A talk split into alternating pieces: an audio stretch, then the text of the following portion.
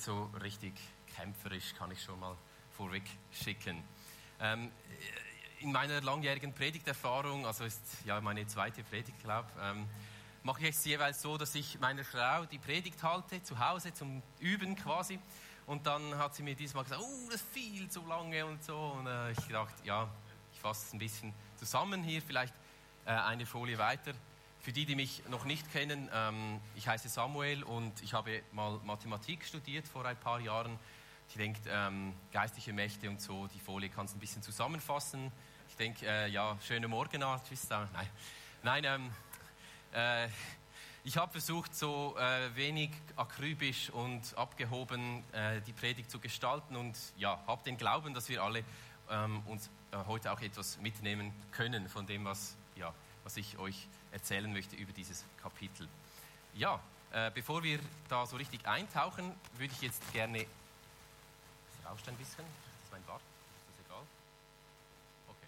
Würde ich äh, Helen bitten, uns den Bibelvers oder die Bibelverse, mit denen wir uns beschäftigen, einfach vorzulesen. Zuletzt seid stark in dem Herrn und in der Macht seiner Stärke. Zieht die Waffenrüstung Gottes, damit ihr bestehen könnt gegen die listigen Anschläge des Teufels. Denn wir haben nicht mit Fleisch und Blut zu kämpfen, sondern mit Mächtigen und Gewaltigen, mit den Herren der Welt, die über diese Finsternis herrschen, mit den bösen Geistern unter dem Himmel. Deshalb ergreift die Waffenrüstung Gottes damit ihr an dem bösen Tag Widerstand leisten und alles überwinden und das Feld behalten könnt. So steht nun fest und gürtet an euren Lenden mit Wahrheit und angetan mit dem Panzer der Gerechtigkeit und beschult an den Füßen, bereit für das Evangelium des Friedens. Vor allen Dingen aber ergreift den Schild des Glaubens, mit dem ihr auslöschen könnt alle feurigen Pfeile des Bösen. Und nehmt den Helm des Heils und das Schwert des Geistes, welches ist das Wort Gottes. Betet alle Zeit mit allen Bitten und Flehen im Geist und wacht dazu mit aller Beharrlichkeit und Flehen für alle Heiligen und für mich dass mir das Wort gegeben werde, wenn ich meinen Mund auftue, freimütig das Geheimnis des Evangeliums zu verkündigen. Dessen bote ich bin in Ketten, dass ich mit Freimut davon rede, wie ich es muss und wir alle. Amen. Super Schluss. Danke vielmals fürs Vorlesen. Ähm, genau, das ist unsere, unser Text heute. Bevor wir jetzt da so richtig eintauchen, möchte ich noch einmal unseren Schlachtplan ein bisschen uns vor Augen führen. Ich habe nämlich äh, die Predigt so in drei Teile aufgeteilt. Und zwar möchte ich äh, beginnen mit einer, noch einmal ein bisschen eine, einen Blick zurück, quasi, was sind eigentlich diese geistlichen Mächte, mit denen, es, mit denen wir es zu tun haben. Danach möchte ich einfach kurz durch die Symbolik der Waffenrüstung rauschen, also quasi einfach eine Auslegung oder eine Lesart ähm, euch vorstellen. Und zuletzt soll es dann auch ein bisschen praktisch wirklich noch werden, wo ich euch einige feindliche Strategien ähm, aufzeigen möchte und wie wir uns ihnen äh, erwehren können.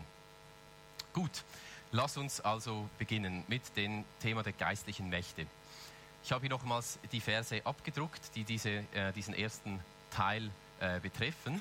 Und wenn wir diese noch einmal so überfliegen, dann sehen wir hier einfach die, die Rhetorik des Paulus, also die listigen Anschläge des Teufels. Wir haben nicht mit Fleisch und Blut zu kämpfen, mit Mächtigen und Gewaltigen und den Herren der Welt und so. Also wir sehen hier ist eine sehr äh, eine kämpferische Rhetorik, Rhetorik, die er da verwendet. Und äh, jetzt hatte ich das Glück, dass ich an so einer äh, Schlacht dabei sein ko konnte und ich habe euch ein Foto mitgebracht. So ungefähr hat das ausgeschaut. Nein, das ist natürlich äh, ein Witz. Ähm, aber ich weiß nicht, wie es euch geht. Also wenn ihr solche Texte lest, mir geht es dann manchmal ein bisschen so, mir kommt Herr der Ringe in den Sinn. Oder irgendwelche so epische Bilder mit ja, Sonnenlicht durch die Wolken und krassen Helden und so. Ähm, oder ja, man kann das noch weiter spinnen, das wäre das nächste Bild. Also es geht dann ein bisschen fast ins Märchenhafte, so verwunschene Welt und Feen und so. Also ein bisschen, was bei mir passiert, wird wie so ein Fantasy-Switch umgestellt in meinem Kopf. Und ich denke, ah, jetzt, jetzt jetzt, jetzt geht es hier da um diese, diese über, über äh, undurchsichtige, durchsichtige oder was auch immer Welt und so. Und ähm, was eigentlich bei mir oft, habe ich mich beobachtet, auch passiert in diesem Moment, dass ich ein bisschen in den, in den Fiktionsmodus umschalte.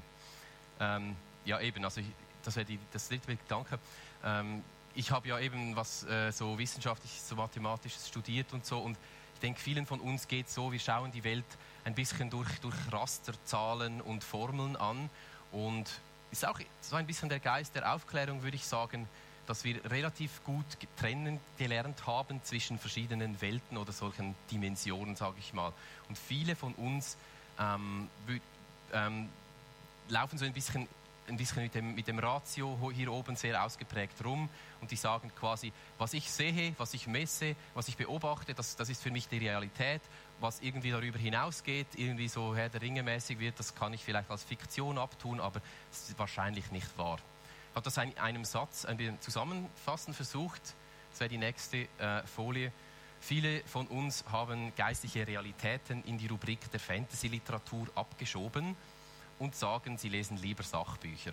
Also das ist ein bisschen meine Beobachtung hier in unseren Breitengraden. Genau, ich, ich, ich habe auch einen, einen Freund, der hat mir mal gesagt, er lese nur Biografien, weil das ist wirklich passiert. Alles andere ist, kann man vergessen, weil das ist ja nur erfunden. Das kann nicht stimmen oder so.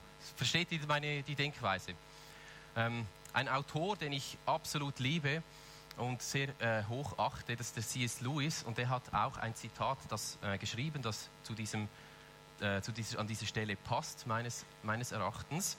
Und zwar hat er am Anfang vom Buch Dienstanweisungen für einen Unterteufel hat er gesagt, es gibt zwei entgegengesetzte und im Ergebnis gleichwertige Arten von Irrtümern, in die unsere menschliche Spezies im Hinblick auf Teufel verfallen, können, verfallen kann. Entweder nicht an deren Existenz zu glauben, das wäre so das, was ich gesagt habe, oder an sie zu glauben und ein übermäßiges und ungesundes Interesse an ihr zu entwickeln.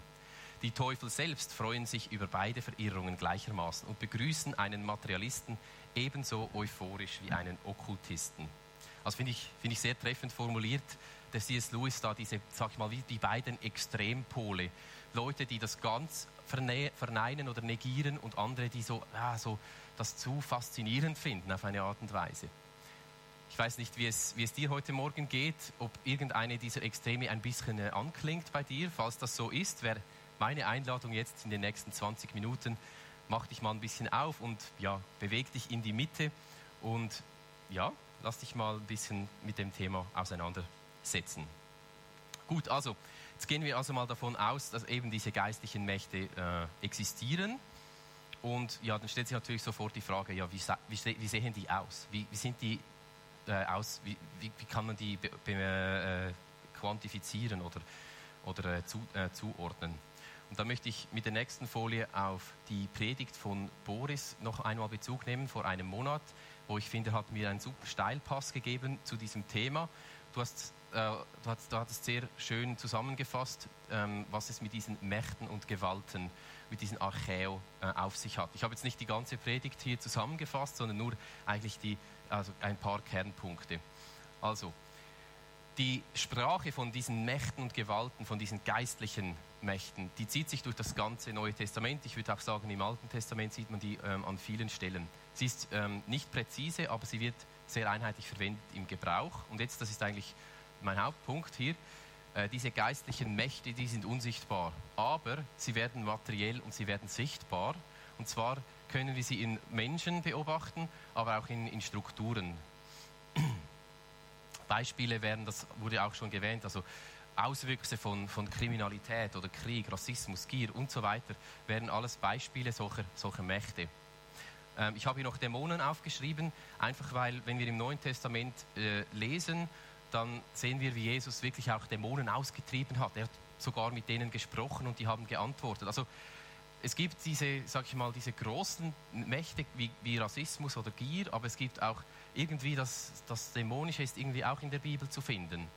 Und ich möchte jetzt hier nicht quasi noch weiter auf diese Unterschiede eingehen. Ich habe mir einfach überlegt, also wenn ich der Teufel wäre, würde ich quasi meine, die ganze Palette an Versuchung oder an, an Boshaftigkeit, die würde ich einsetzen. Oder ich würde Dämonen einsetzen, würde aber auch diese großen, eher, eher unterschwelligen Mächte, die, die würde ich natürlich auch verwenden wollen. Oder? Und das ist auch ähm, der Begriff okkult, den, wir, äh, den ihr sicher alle kennt. Das ist ja nicht irgendwie ein schwarzen Kapuzenpulli oder irgendwie ein umgekehrtes Jesuskreuz und dann ist, irgendwie, ist man irgendwie okkult oder so, sondern okkult heißt einfach versteckt.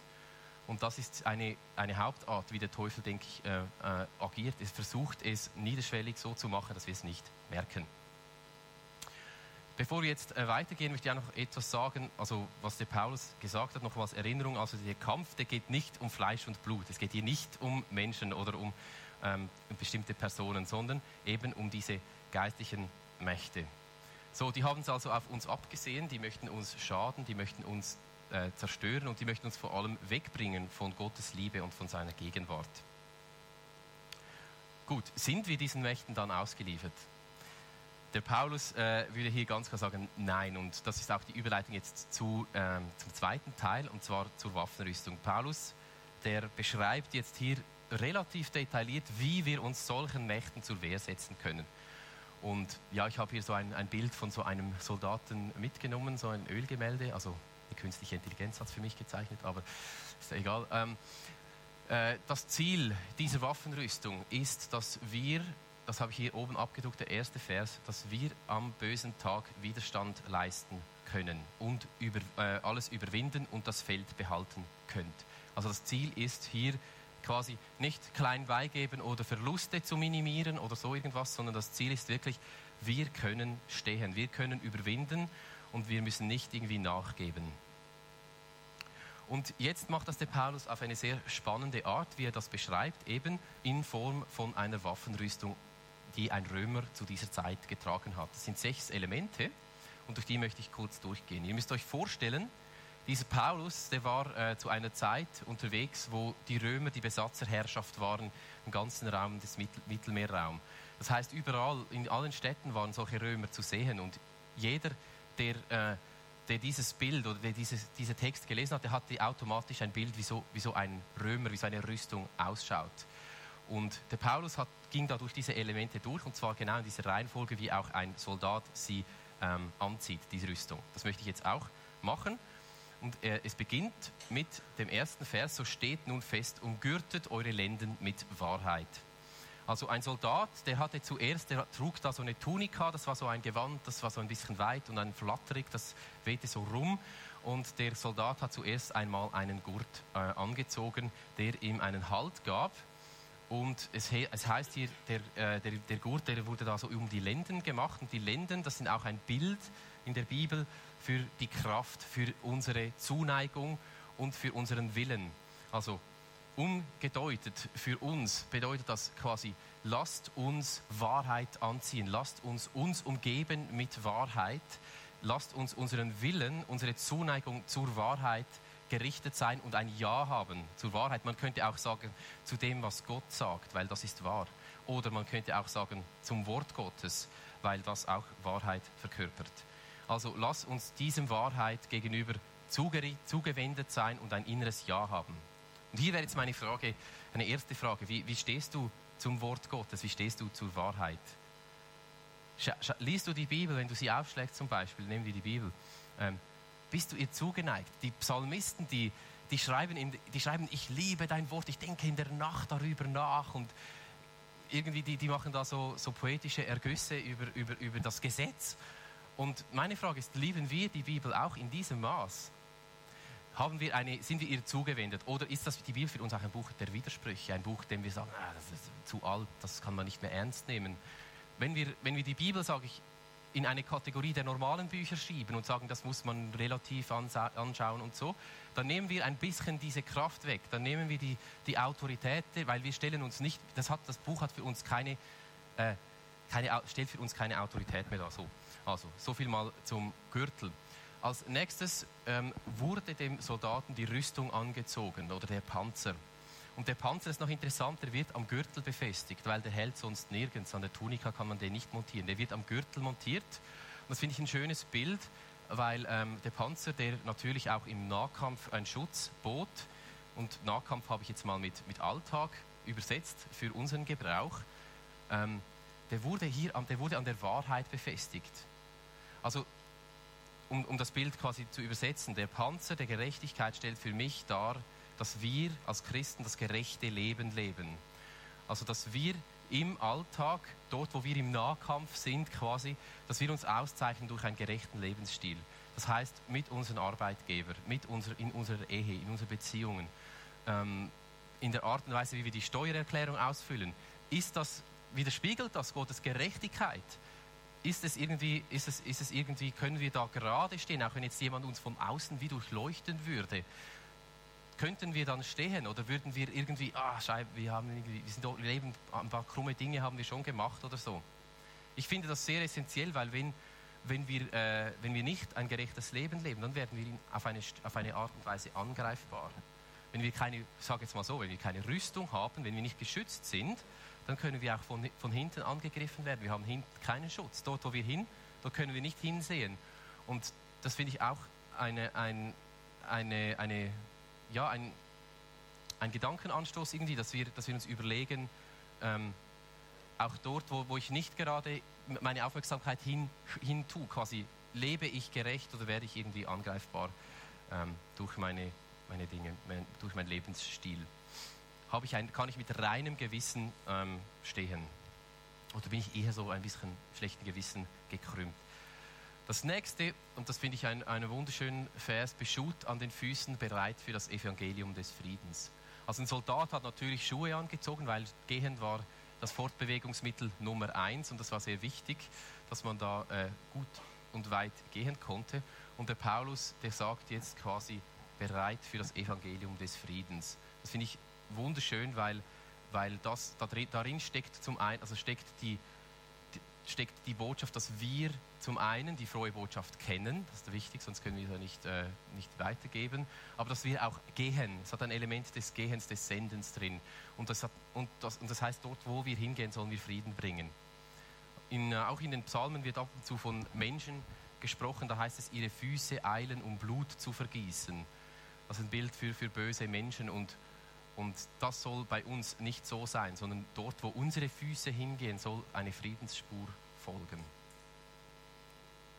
Das nächste, ergreift den Schild des Glaubens, mit dem ihr auslöschen könnt alle feurigen Pfeile des Bösen. Also hier sehen wir jetzt zum ersten Mal eine Art, quasi wie der Feind attackiert, und zwar in Form von Pfeilen. Und Pfeile sind ein Bild für Gedanken. Das können Gedanken aller Art sein, Verführung, Reichtum und so weiter, Ansehen, Macht, Sex. Und wie können wir uns diesen erwehren? Indem wir den Schild des Glaubens hochhalten. Und das machen wir, indem wir auf seine Verheißungen vertrauen, dass wir ihnen mehr Gewicht geben als diesen, diesen Gedanken, die äh, auf uns da zufliegen. Also ein Beispiel. Ich bin vielleicht ein bisschen knapp bei Kasse und fühle gerade die Steuererklärung aus und habe jetzt irgendwie die Idee oder die Möglichkeit, hier ein bisschen was und dort und so ein bisschen was zu mogeln und dann mir ein paar hundert, paar tausend vielleicht zu sparen. Äh, super verlockender Gedanke und machen ja alle auch und so und so weiter. Aber in diesem Moment stellt sich mir die Frage, vertraue ich jetzt quasi auf die Verheißung Gottes, nämlich dass er wird, er mich kennt, er mein Lebensstil kennt und er mich versorgen wird, in, sage ich jetzt, in dieser finanziellen Situation, in dieser Herausforderung. Oder nutze ich diese Gedanken, zum, ähm, um hier ein krummes Ding zu, zu drehen? Kenne ich quasi die Verheißung von Gott und halte ich mehr an ihr fest ähm, als an diesem verlockenden Gedanken? Das nächste Element ist der Helm des Heils. Und das Heil ist ein sehr äh, zentraler Begriff im Neuen Testament überhaupt. Also als, als Christ würde ich sagen, ist das die zentrale, eine Kernbotschaft des christlichen Glaubens, ist, dass wir das Heil, also die Errettung, die Erlösung, dass wir eine Hoffnung, eine Zukunft auf ein ewiges Leben, eine Zugehörigkeit zur Familie von Gott erlangen. Und zwar nicht durch äh, viele gute Taten oder durch viel Meditieren oder und so weiter. Also das Heil ist im Christentum, würde ich sagen, so einzigartig äh, dargestellt, wie es in keiner anderen Religion ist. Weil in, andre, also allen anderen Religionen, die ich ein bisschen kenne, so die großen Religionen, Ähm, dort geht es immer darum, dass man Werke vollbringt. Es geht darum, dass man sich anstrengt, dass man, dass man sich hocharbeitet, dass man irgendwie die Waagschale auf seine Seite kippen, kippen lassen kann oder dass das Karma, dass man sein Karma verbessert oder eben sich in das Nirvana meditiert und so weiter. Im christlichen Glauben ist es umgekehrt. Es war Gott, der zuerst auf uns zugekommen ist und uns quasi das Angebot, das Friedensangebot gemacht hat, als wir noch seine Feinde waren. Und das ist ein Kerngedanke des christlichen Glaubens und das wird unsere Identität maßgebend verändern, wenn wir das annehmen. Und das nennt Paulus wie so einen Helm des Heils, den wir quasi über unsere gesamte Gedankenswelt stülpen. Es ist wie ein Shift von unserem Leistungsdenken von, womöglich oder von, von dem, wo wir drin sind, dass wir eine neue Identität haben und keine Verdammnis mehr ähm, über uns ist. Und zuletzt, jetzt kommen wir zum letzten Element, das Schwert des Geistes, welches ist das Wort Gottes. Ich habe von einem Freund ein Schwert ausleihen dürfen, habe ich es mal mitgebracht, so. Und äh, das wollte ich jetzt einfach zeigen. Ich habe keine Show vorbereitet, aber es ist so ein Samurai-Schwert. Aber es ist schon, schon ein bisschen eindrücklich, oder? Also, ähm, und das ist jetzt die einzige Waffe, ähm, quasi, oder der einzige Gegenstand der Waffenrüstung, mit dem ich muss das irgendwo hinlegen, damit ich mich nicht selbst verletze. Ich, ich, also für diejenigen, die das anschauen wollen, die dürft es nachher schon noch anschauen kommen. Ähm, genau, ich lege es aber jetzt wieder hin. Einzige, äh, das einzige Element, mit dem wir wirklich zu, zur Gegenwehr äh, antreten können. Und Jesus selber hat das auch gemacht. Er wurde auch versucht in der Wüste und hat auch immer mit Bibelversen äh, geantwortet. Er hat nicht irgendwelche Bibelverse ihm aufgezeigt, äh, aufgezählt, so, das war nicht so eine Geheimformel, weil der Teufel selber, der kam ja auch mit Bibelversen. Also das war irgendwie ganz sneaky. Aber, ähm, aber hier geht es wirklich darum, wir können uns erwehren, indem wir Worte von Gott, Worte vom Geist geführte Worte äh, aussprechen. Jetzt möchte ich das ähm, kurz zusammenfassen, diese Waffenrüstung, wie das, was, wie das für mich ausschaut. So ein Mensch, also eine Frau, ein Mann, der in dieser Waffenrüstung unterwegs ist. Das ist für mich ein Mensch, der zum einen der Wahrheit verpflichtet ist, der sich auszeichnet durch ein gerechtes Handeln. Und wo er hinkommt, dann hinterlässt er eine Spur des Friedens. Er glaubt an die Verheißungen, die äh, an ihn oder an sie gerichtet sind im Wort von Gott. Er hat die neue oder sie hat die neue Identität von Gott angenommen und läuft in dieser Freiheit und in diesem neuen Denken. Und diese Person, die ist, wenn sie in speziellen, wenn sie in Situationen im Alltag ist, wo irgendwas passiert, dann kann sie ein Wort von Gott aussprechen. Es ist nicht tausend Worte, sondern ein Wort aussprechen. Es wird eine Situation, eine Atmosphäre oder ein Menschenleben komplett umstellen. So, das wäre für mich mal so ein, ein Bild von einer Person, die in dieser Waffenrüstung unterwegs ist. Jetzt möchte ich ähm, in die letzte Runde einleiten und zwar ein bisschen praktisch werden, wie versucht nun der Teufel. Ich habe das Bild eines Flügels mitgebracht. Ich weiß nicht, ob ihr das schon mal gemacht habt, wenn man so in einen offenen Flügel, da kann man so reinrufen und dann beginnen die Seite, gewisse Seiten zu schwingen, also wenn das Pedal gedrückt ist. Das kann man auch bei einer Gitarre machen oder allen Seiteninstrumenten. Und das das ist äh, Physik, die da passiert. Also die Seiten, welche quasi meine Stimmlage, meine, äh, die gleiche Resonanz haben, die beginnen da mehr zu schwingen. Und das ist ein Bild für mich, wie der Teufel äh, oder wie der Feind uns versucht. Und zwar, jeder von uns hat gewisse Schwächen, hat gewisse, äh, ähm, ja, vielleicht Punkte, wo er, wo er wie eher ein bisschen neigt einzuknicken. Und der Feind erkennt uns und der kann uns da kützen und gilli gilli und uns so voll ähm, wirklich so äh, provozieren, genau dort, wo wir schwach sind. Und das ähm, ist jetzt auch wieder eine Frage an, an dich persönlich. Kennst du deine Schwächen? Weißt du, wo dass du schnell verführt werden kannst? Und wie, wie wappnest du dich gegen das? Ich möchte jetzt zwei große Strategien äh, aufzeigen, wie quasi der Feind funktioniert oder wie er uns auch immer mal wieder versucht. Und noch einmal zurück bitte. Ähm, und zwar, und das ist ja gar nicht so mega abgespaced, er verführt uns zum einen zu einer, er möchte uns zu einer zu hohen Selbsteinschätzung von uns bringen. Weil wenn er, wenn er das schafft, wenn wir zu, zu, zu, hoch oder zu gut von uns denken, dann werden wir stolz, denken, ja, ich bin ja gut, sieben Sieg und so. Ähm, und dann, wenn wir stolz sind, werden wir, werden wir äh, sehr einfach versucht werden können. Das funktioniert so auch, er versteckt Gottes Heiligkeit vor uns und wie er die Sünde hasst. Die umgekehrte Strategie wäre dann die, dass er uns zu einer zu geringen Selbsteinschätzung bringen möchte. Das macht er, indem er uns einfach fertig macht, indem wir minderwertig werden und indem er seine Liebe, und, also Gottes Liebe und Zuneigung vor uns verbirgt. Jetzt möchte ich zu diesen beiden Hauptstrategien ein paar solche Alltagsgedankenmuster euch ähm, vorstellen.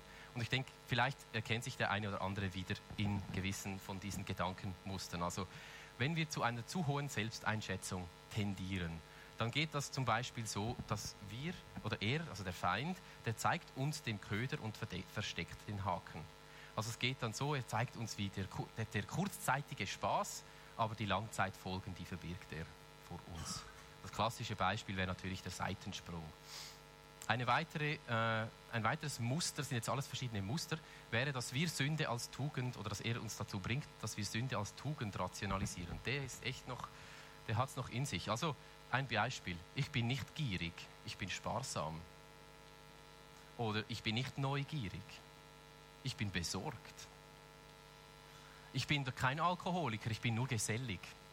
So, seht ihr so ein bisschen die, die, die, die Logik? So ist, ja, oder ähm, ein weiteres Gedankenmuster wäre, wäre indem ähm, er uns die Sünden christlicher Leiter aufzeigt.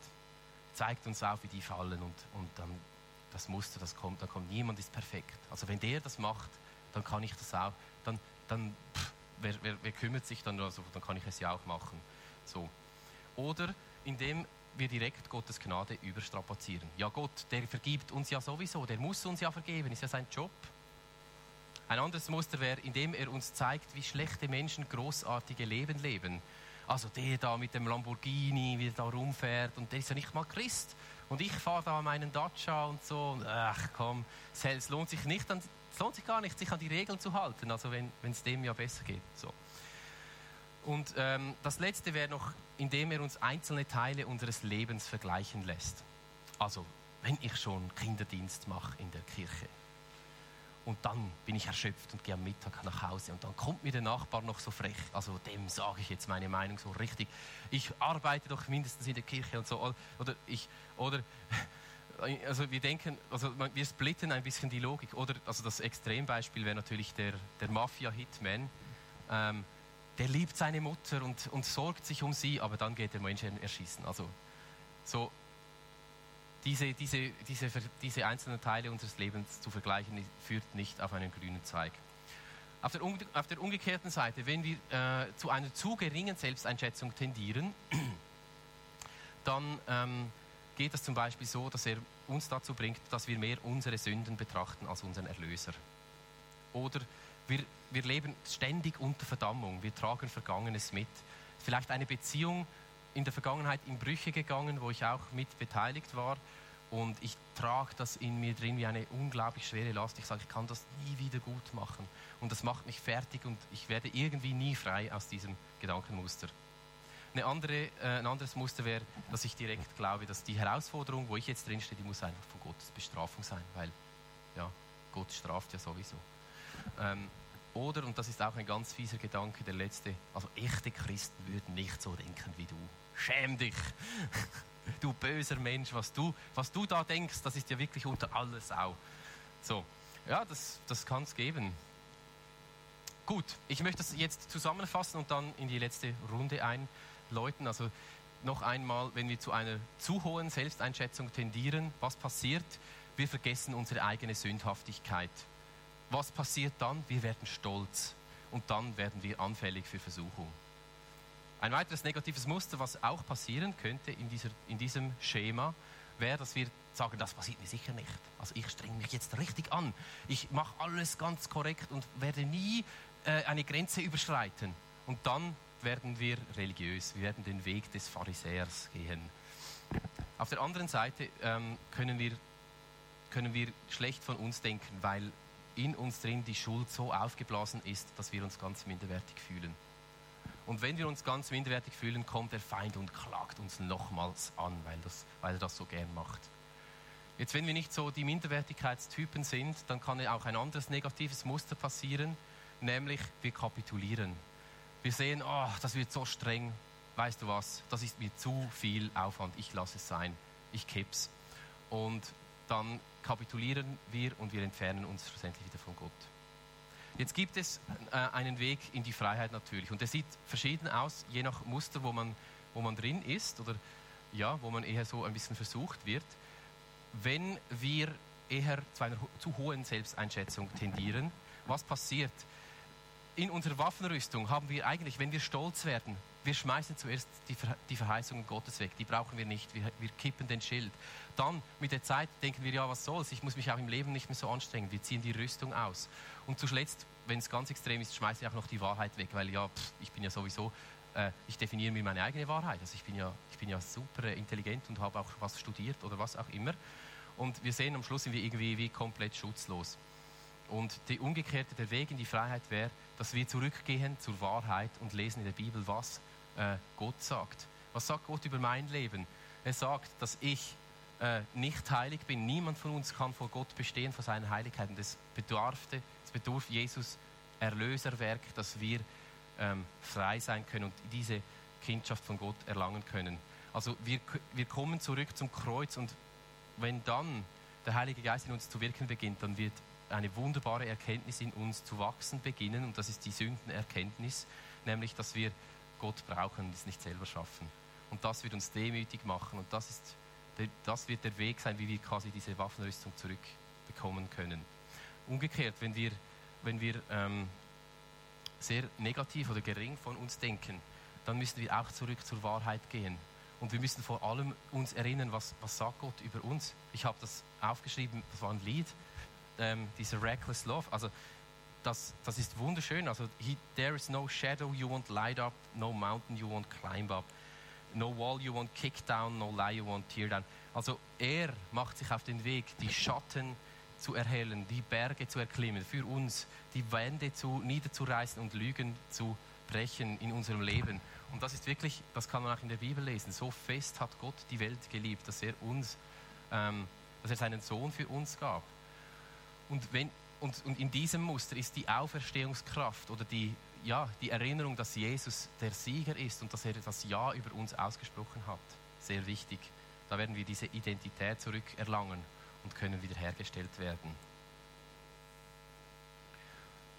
Jetzt kommen wir zur zweitletzten Folie. Ähm, ein Vers, den du Helen vorgelesen hast, zum letzten Kapitel, der, also zum letzten, zur letzten Überschrift, die ich äh, am Anfang gezeigt habe, war betet alle Zeit mit allem Bitten und Flehen im Geist und wacht dazu mit aller Beherrlichkeit und Flehen für alle Heiligen. Das muss man sich mal auf die Zunge zergehen lassen. Viermal alles. Ähm, mega extrem.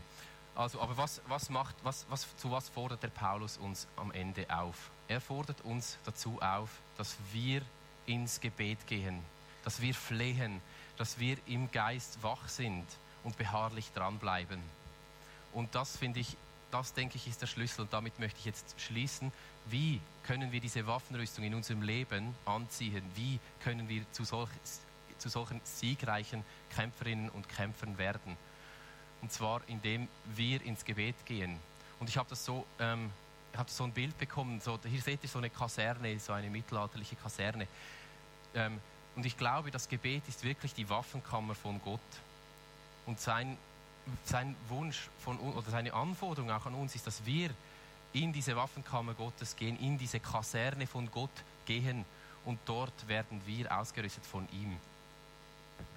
Der erste Vers, den wir gelesen haben ähm, in diesem Abschnitt war, lasst euch vom Herrn, im Epheser 6, Vers 10, lasst euch vom Herrn Kraft geben, lasst euch stärken durch seine gewaltige Macht. Und hier seht ihr, das ist ein, ein, passiver Vers. Da steht jetzt nichts, das wir machen müssen, sondern wir müssen es uns einfach geben lassen. Und ich finde, ich find diese, diese beiden Verse, die bilden ja wie eine Klammer um die ganze Waffenrüstung. Und die, die, sind, die, die schließen das für mich wunderbar zusammen, dass wir quasi, da steckt was Aktives drin, dass wir ins Gebet gehen sollen und auch was Passives, dass er uns diese Kraft geben wird. Also wir sind auf, auf, dazu aufgefordert, uns aktiv dieser Gnade Gottes auszuliefern. Und diese Gnade wird dann ohne unser weiteres Zutun in uns wirken und uns erneuern. Das könnt ihr euch wirklich so vorstellen wie diese Kaserne. Wir müssen in diese Kaserne gehen, den Berg hochlaufen und in das Gebäude gehen.